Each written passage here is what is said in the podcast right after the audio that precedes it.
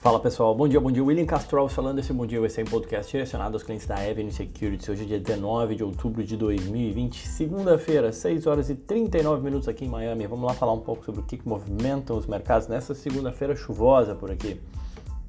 Bom, começando por sexta-feira, só para a gente relembrar onde é que a gente parou, né? A gente teve uma bateria de indicadores na sexta-feira, uh, no qual a produção industrial americana decepcionou por outro lado, a gente teve dados melhores da confiança dos consumidores, de acordo com a Universidade de Michigan, e dados de vendas do varejo que também se mostraram acima do esperado. Junto a isso, a gente teve aquela notícia da Pfizer, que relatou que teria resultados do teste da sua vacina em um mês, né, a vacina para corona em um mês, o que ajudou a dar um certo suporte para o mercado aí, em meio às tensões com eleições e o receio aí de uma segunda ou da terceira onda do corona, já nem sei mais. Bom, Dow Jones fechou com uma alta de 0,39, S&P ficou praticamente estável, 0,01 e o Nasdaq 0,36, um dia aí com tons mistos. Em termos setoriais, destaque negativo para o setor de petróleo, com o XOP caindo 3,24 e o XLE, são dois ETFs, setor de energia, setor mais exploração de petróleo, caindo 2,3 o XLE. Alguns resultados, como o da Schlumberg, pesaram, e apesar do petróleo ter se mantido nos 40 dólares, né, a Schlumberger, uh, código dela é SLB e a Halliburton, HAL, Halliburton que inclusive divulga resultados essa semana, tiveram um dia difícil, né, caindo 8,8 e 6,27 respectivamente, elas que fornecem serviços e, produtos é, para a indústria de petróleo. O setor de tecnologia também não foi bem, com a Amazon caindo 2%, a Apple 1,4%, Netflix uh, caindo 2%, a Nvidia 1,1%. Então também foi um dia pesado para as empresas de tecnologia. Pelo lado positivo, XLV, o ETF do setor de saúde, uma alta de 1%, assim como o setor de utilities, utilidades públicas também subindo 1%. Alguns dos destaques aí desses dois setores, Pfizer subiu, tem uma alta de 3,8% com a notícia que eu comentei aqui, dos resultados da vacina. A Abbott Laboratórios, ABT, e a Medtronic também tiveram uh, boas altas uh, na sexta-feira. No setor de energia, NextEra Energy, uma das maiores empresas de geração de energia, mas também tem o braço de distribuição, inclusive a distribuidora de energia aqui da Flórida, a NextEra, código NEE, subindo 2,4%, e a Enel ENIA, o código dela subindo 3%. O dólar fechou em alta aí na sexta, em meio às preocupações com essa segunda ou terceira onda, que nem eu comentei, né, do, do Covid. E também, obviamente, seguimos aí nas incertezas sobre a saúde fiscal, ritmo de recuperação da economia brasileira e por aí vai. A moeda americana encerrou com uma alta de 0,30, cotada a 5,64. É o maior valor de fechamento desde o dia 2 de outubro. E com isso o dólar acumulou alta aí de 2%, 2,1% na semana passada. No mês relativamente estável, 0,44 de alta, mas no ano ainda acumulando a alta de 41% o dólar neste ano. Para hoje, bom, começamos aí com o corona, né? O número de casos confirmados de coronavírus em todo o mundo atingiu mais de 40 milhões, de acordo com o registro mantido aí pela Universidade Johns Hopkins aqui dos Estados Unidos. É um marco bem horroroso, né? 40 milhões e 51 mil casos praticamente confirmados aí na segunda-feira é, ocorre aí enquanto vários países, várias partes da Europa e nos Estados Unidos aí lutam para lidar com o aumento alarmante das infecções. Na nossa sala de análise hoje às 9h30 eu vou, vou mostrar um pouco mais, falar do, do, dos gráficos de evolução do corona, que dá para a gente entender melhor, mas segue é, muitos casos, obviamente que o número de mortes reduziu, que é muito positivo, mas ainda assim o corona segue atormentando a vida da gente. Apesar disso, a gente começa a semana num tom mais positivo. Na Ásia, as bolsas tiveram um dia de alta, 1,4% na média, o Asia Down, 1,1% no Japão, 0,64% de alta em Hong Kong, 1,1% na Índia. E na China, a gente teve queda de 0,71%. Na China, o que aconteceu? A gente teve dados de que mostraram uma recuperação da economia do PIB chinês no terceiro trimestre. A segunda maior economia do mundo relatou um crescimento do PIB de 4,9% em relação ao ano anterior, o que ficou aquém das expectativas que eram de 5,2%. No agregado, o crescimento chinês no ano ficou em 0,7. Então, o que acabou pesando foi é, o crescimento ter ficado um pouco aquém do que o mercado esperava. E aí a bolsa por lá é, deu uma realizada de 0,71 de queda. Na Europa, com exceção da Inglaterra, as demais praças operam aí todas no, no campo positivo. Os bancos e seguradoras lideram aí os ganhos enquanto as empresas de saúde e energia ficam um pouco para trás. Uh, os futuros americanos apontam alto, o S&P 0,7 de alto, Nasdaq 1% e o Dow Jones 0,65. Em termos de notícias, o destaque dos jornais é o fato da Nancy Pelosi, a líder democrata na, na Câmara, né, ter definido o prazo de amanhã para se chegar a um acordo sobre um plano de estímulo para ser aprovado antes da eleição. Se não chegar até amanhã, não tem mais acordo. Basicamente é isso, a postura da Nancy Pelosi. É, depois de algumas negociações no final de semana com Steve Mnuchin, secretário de Tesouro. Os democratas aparentemente promovem o pacote aquele de 2,2 trilhões de dólares, enquanto o senador republicano Mitch McConnell disse que o Senado vai votar um projeto mais restrito de 500 bilhões de dólares a partir de amanhã.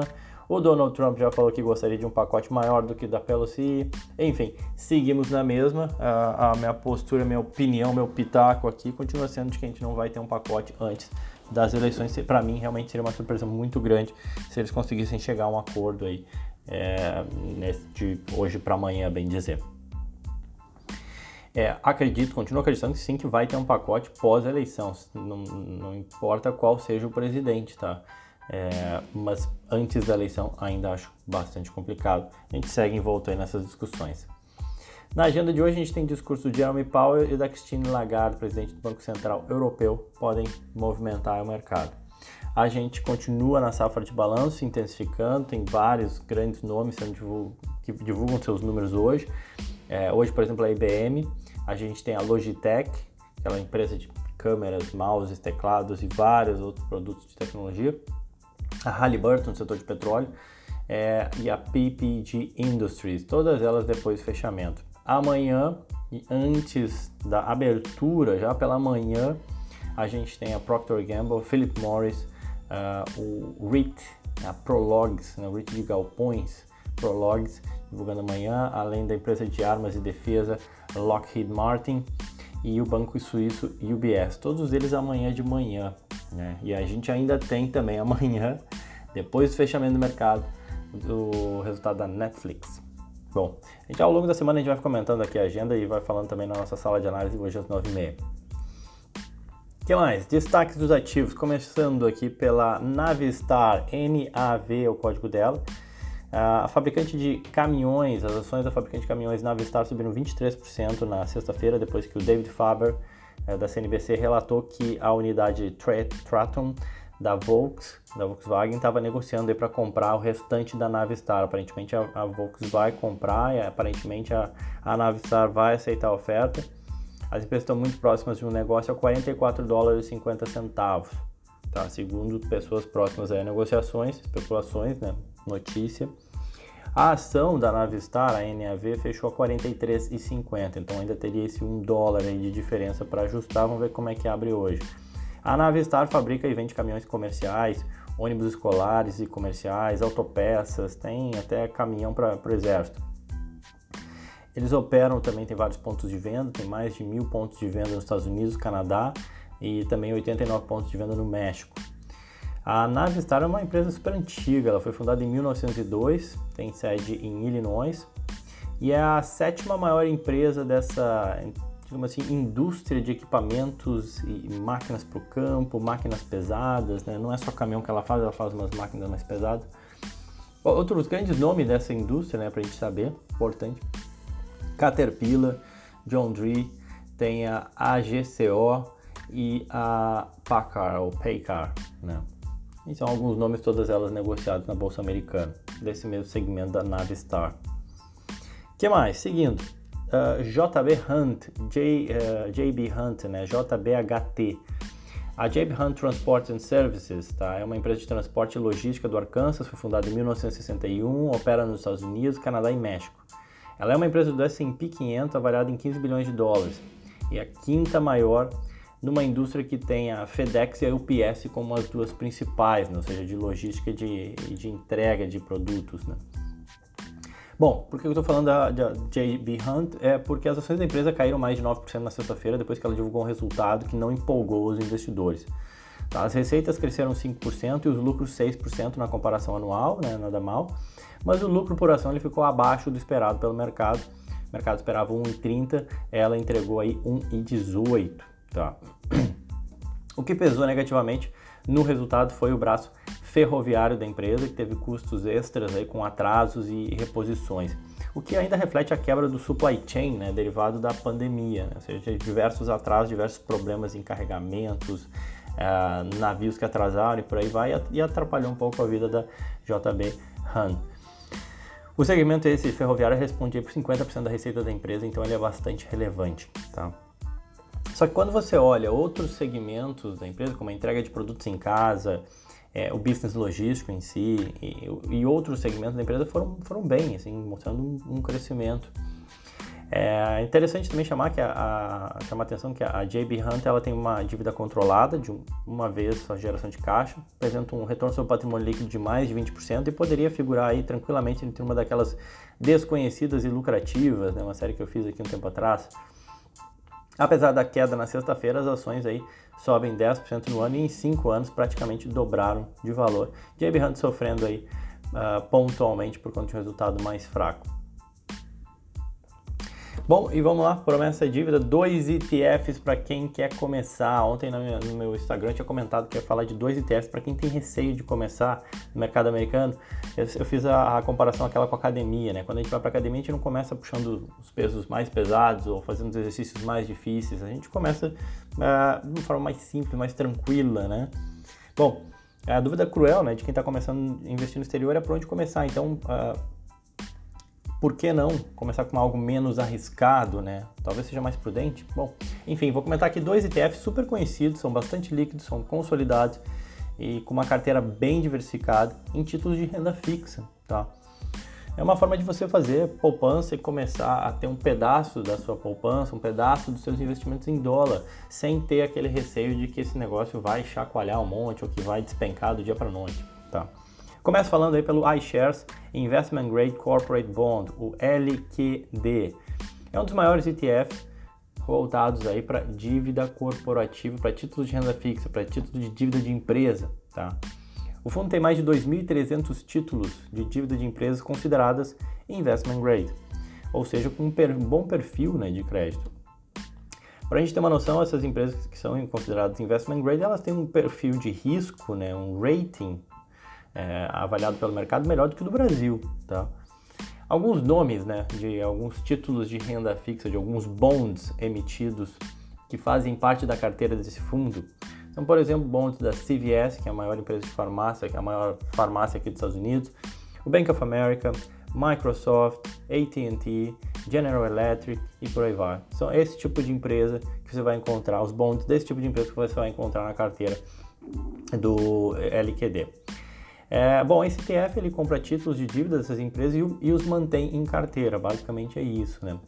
Como são mais de 2.300 ativos na carteira, a empresa com a maior relevância né, na carteira, no portfólio do LQD, desse ETF, é o Bank of America. Mas ele representa menos de 3% da carteira, então isso reduz muito o risco de um único emissor. Ele tem uma taxa de administração de 0,15% ao ano, para você ter um, um, fundo, né, uma carteira que te dá exposição à renda fixa corporativa americana. Tá? Fora isso, você não precisa ficar se preocupando com vencimento de título. Ah, vencer um título, tem que comprar outro para não ficar o dinheiro parado. Não, eu vou reinvestir meu capital, qual que vai ser a taxa? Não, o fundo ele já faz tudo isso. Tá? O fundo ele paga um dividendo mensal e atualmente está com um yield aí de 2% ao ano, cerca de 2% ao ano. No ano, ele sobe 8% e em 12 meses, 10% investindo em títulos de renda fixa. Nada garante que vai se repetir, é importante lembrar isso, mas o histórico de 3 a 5 anos também tem sido muito bom. Fora que ele tem um desvio, né, o desvio padrão e a volatilidade são baixos, é na casa de 5, 5 a 6% ao ano, então você não vai sofrer grandes oscilações, não se imagina que você vai oferecer, que você vá sofrer grandes oscilações investindo no LQD é uma sugestão para você estudar, para você começar seus investimentos. Então você estuda é, e descobre um pouco mais aí sobre o LQD e toma a decisão se faz sentido ou não para você. Uma outra alternativa é o iShares US Treasury Bond ETF. O código dele é o GOVT. Tá? Esse é um fundo que aloca em títulos do governo americano. Tal qual no Brasil a gente tem o Tesouro Direto, que te permite comprar instrumentos de dívida do Brasil o GOVT ele te oferece uma carteira de títulos americanos, né? com uma taxa também de administração de 0,15 ao ano, ele te oferece uma carteira aí com quase 200 títulos do governo americano.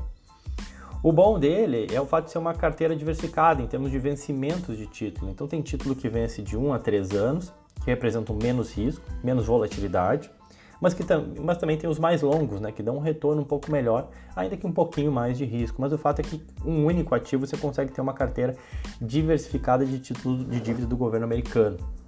Também paga dividendo mensal, uh, rodando aí um yield de algo em torno de 1,5% ao ano. No ano tem tido uma performance boa, subindo 8%, e em 3 anos 16%. Nada garante que vai ser assim. E eu lembro que cabe ressalva que todos os ativos aqui citados, eles não são recomendação e toda decisão de investimento tem que levar em conta o seu perfil, objetivos e necessidades, tá? A gente vai falar um pouco mais deles na nossa live hoje, todos convidados às 9h30.